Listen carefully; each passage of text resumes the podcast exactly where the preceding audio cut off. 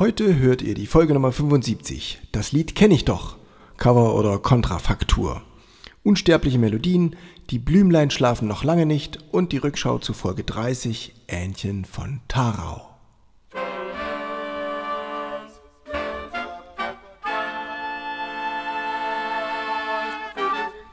Taylors Bläser Podcast, der Wegweiser zum Lernen, Spielen und Unterrichten von Holz- und Blechblasinstrumenten. Hallo und herzlich willkommen, liebe Bläserfreunde, zur Folge Nummer 75. Das Lied kenne ich doch, Cover oder Kontrafaktur. Es geht um unsterbliche Melodien, wie sie sich über Jahrhunderte immer weiterentwickeln, neue Texte bekommen und dass die Blümlein noch lange nicht schlafen. Ich beginne aber mit, dem, mit der Rückschau zu Folge 30, Ähnchen von Tarau oder wie sie damals hieß, Anke von Tarau. Das habe ich letztes Jahr im Sommer aufgenommen und da ist mir auch ähm, so in der Zeit, wo man weniger unterrichtet und mehr bisschen Zeit hat zum Nachdenken, zum Recherchieren, ist mir dieses Lied aufgefallen, was im Plattdeutschen sehr berühmt ist und da in, darin seine Wurzeln hat. Es geht auf 1680 zurück. Ich spreche von Danzig, da bin ich gerade gewesen. Diese herrliche Hansestadt, ehemalige Hansestadt, habe ich mir angeschaut. Diese gigantisch großen Kirchen, die äh, einzigartige ähm, Schiffsstädtische ähm, Architektur hat mich sehr beeindruckt und Deswegen äh, erinnere ich mich nochmal dran, dass da die Anke von Tarau gewohnt hat. Also genau genommen natürlich in Tarau, aber Simon Dach, der das gedichtet hat, hat in Danzig gewohnt. 1680 hat dann 1780 dazu geführt, dass Gottfried, Johann Gottfried Herder in Weimar diese, dieses Lied aufgegriffen hat, das in Hochdeutsch übersetzt. Und dann ist es das Ähnchen geworden, was wir heute kennen.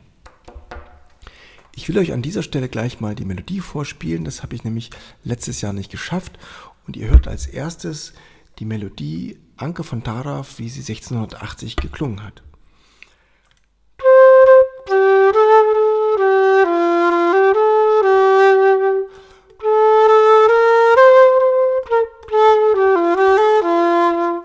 Anke von Tarau ist die mir gefällt, sie ist mein Leben, mein Geld und mein Geld.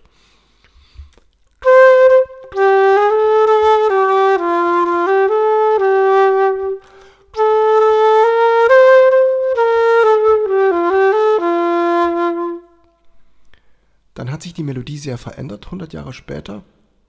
Der Text ist hochdeutsch geworden und trotzdem ist es der schwingende Dreiertakt mit dieser Steigerung am Ende geblieben.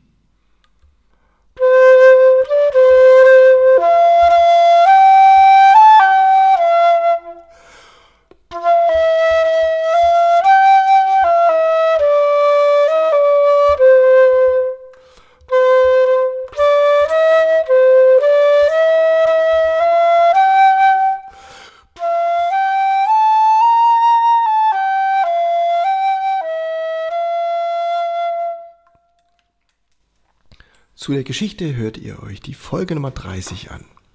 Jetzt geht's um das andere Lied, was ich gefunden habe. Das sind die Blümelein, sie schlafen. Ihr hört gleich mal das Original von 1840. Ihr erinnert euch, 1840 hat Adolf Sachs das Patent für das Saxophon angemeldet.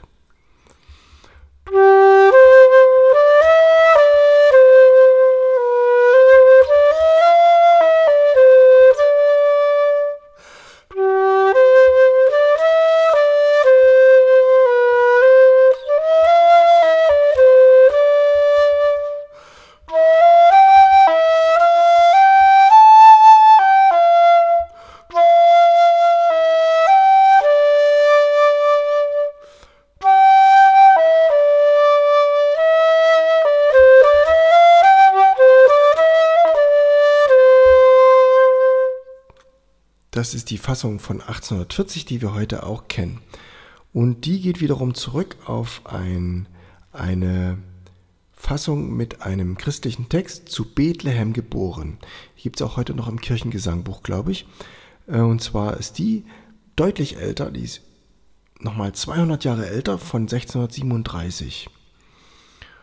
Und die klang auf folgende Art.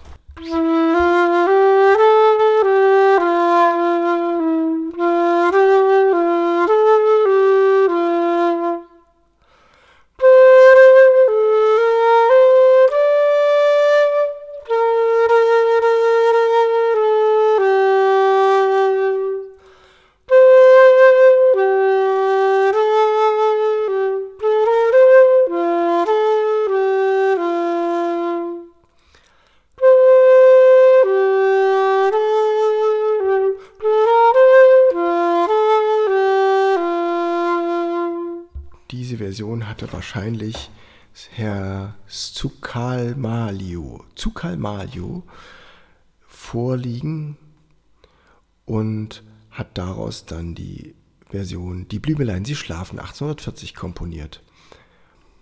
Der Herr Zucalmalio hat äh, Volkslieder gesammelt und hat in der Nähe von Bonn gewohnt und hat sich deswegen Wilhelm von Waldbrühl genannt. Es gibt so einen kleinen Ort Waldbröl in der Nähe von Bonn und da hat er gewohnt und deswegen hat er sich Wilhelm von Waldbrühl genannt. Zucalmaglio ist ein Name italienischer Abstammung, äh, der wahrscheinlich damals auch ein bisschen ungewöhnlich war. So, aber jetzt gehen wir noch weiter zurück und zwar nochmal 40 Jahre. Wir sind dann um 1600 und dann heißt das Stück En Petit Fest und da habe ich jetzt mal kurz geschaut, was der französische Text tatsächlich bedeutet. Dann kam ich auf eine interessante Mädchengeschichte. Es geht um ein Mädchen, das Beeren gesammelt hat oder Kohl geerntet. Und es geht um Pierre den Knecht. Da könnt ihr euch schon denken, dass wohl eine spannende Geschichte daraus werden könnte, denn der Wolf hat sie bedroht beim Kohlernten. Dann war sie froh, dass der Pierre in der Nähe war und er hatte, war mit einer Armbrust bewaffnet.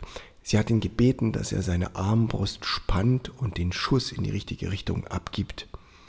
Er hat nun viermal geschossen und dann war der Wolf tot und zum Schluss heißt es, Geliebte, der Sieg ist unser.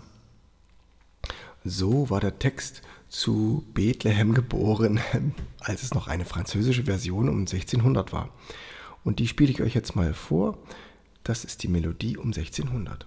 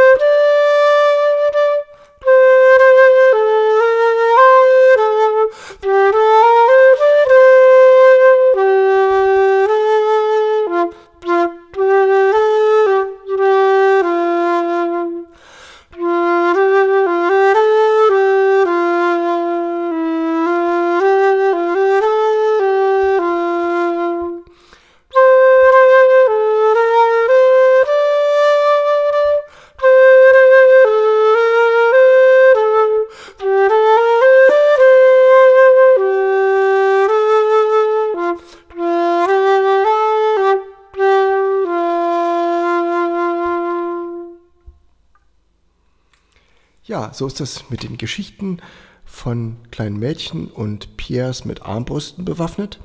Die werden dann umgedichtet und dazu gibt es ein Statement von keinem geringeren als Martin Luther. Den verbindet mich ja auch die Zeit, die ich in Erfurt gewohnt habe.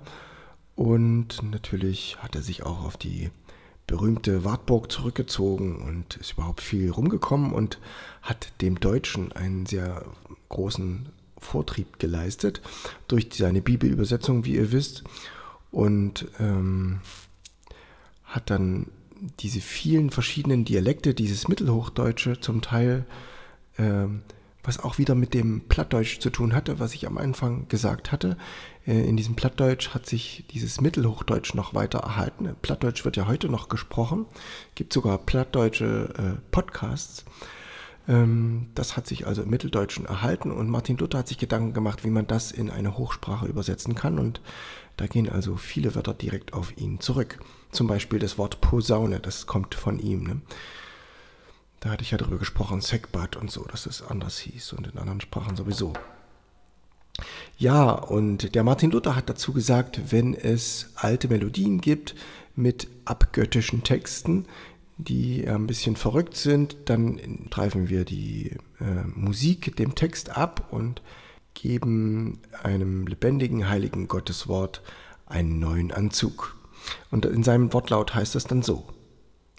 Darum wir solche abgöttliche, tote und tolle Texte entkleidet und ihnen die schöne Musiker abgestrifft und dem lebendigen, heiligen Wort Gottes angezogen. Das gab es dann noch an vielerlei anderen Melodien und ähm, damit es heute nicht zu lang wird, hebe ich mir die andere Melodie noch auf. Das wird nämlich sein von Hans-Leo Hassler, das Stück, ähm, was dann später O Haupt voll Blut und Wunden geworden ist. Dazu erzähle ich euch in einer weiteren Podcast-Folge.